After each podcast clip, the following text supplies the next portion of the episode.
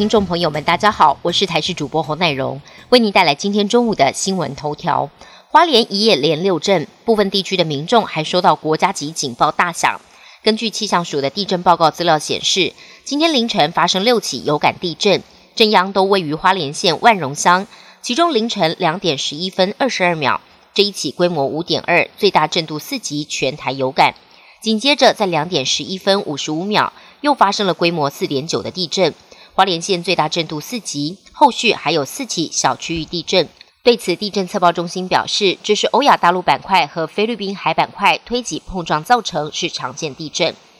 新冠肺炎、类流感等疫情即将进入高峰期，呼吸道症状患者人数增加。为了避免缺药，卫福部一月十号函请劳动部，希望同意部分药厂适用特殊加班规定，可延长工时，加速制药。劳动部二十六号回函，一共放宽八十四家药厂，四月底前取消加班时数上限以及七休一的限制，可以赶工制作抗生素、肠胃道以及呼吸道疾病用药。劳动部也已将名单告知所在地的主管机关，请地方政府协助辅导业者。我国体坛传出捷报，台湾桌球一姐郑怡静近期在印度参加 WTT 挑战赛，二十八号晚间决赛与德国女将米特兰争冠。最终，郑怡静以四比零直落四横扫对手，暴走生涯首座 WTT 挑战赛女单冠军。网球好手谢淑薇二十八号携手比利时搭档梅丹斯，直落二击败对手，夺下澳网女双冠军，写下生涯第八座大满贯冠军纪录。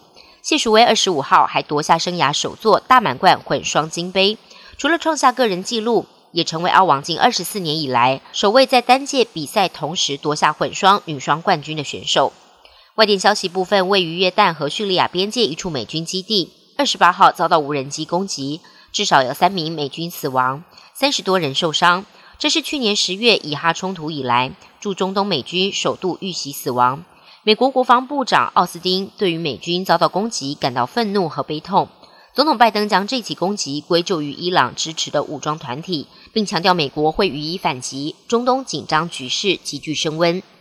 土耳其一座教堂遭到歹徒闯入，开枪行凶。监视器画面拍下一名男子进入教堂之后，被两名蒙面枪手尾随，其中一人上前朝男子开枪，导致他头部中弹，不幸身亡。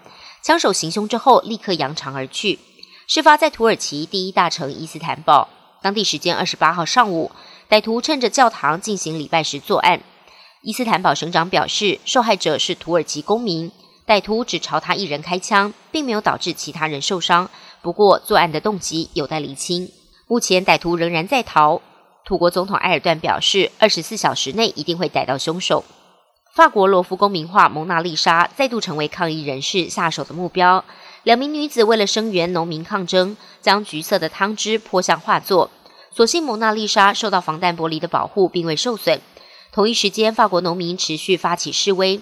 甚至用拖拉机将一辆载有外国农产品的卡车掀翻，并且放火点燃，手段相当激烈。本节新闻由台视新闻制作，感谢您的收听。更多内容请锁定台视各界新闻与台视新闻 YouTube 频道。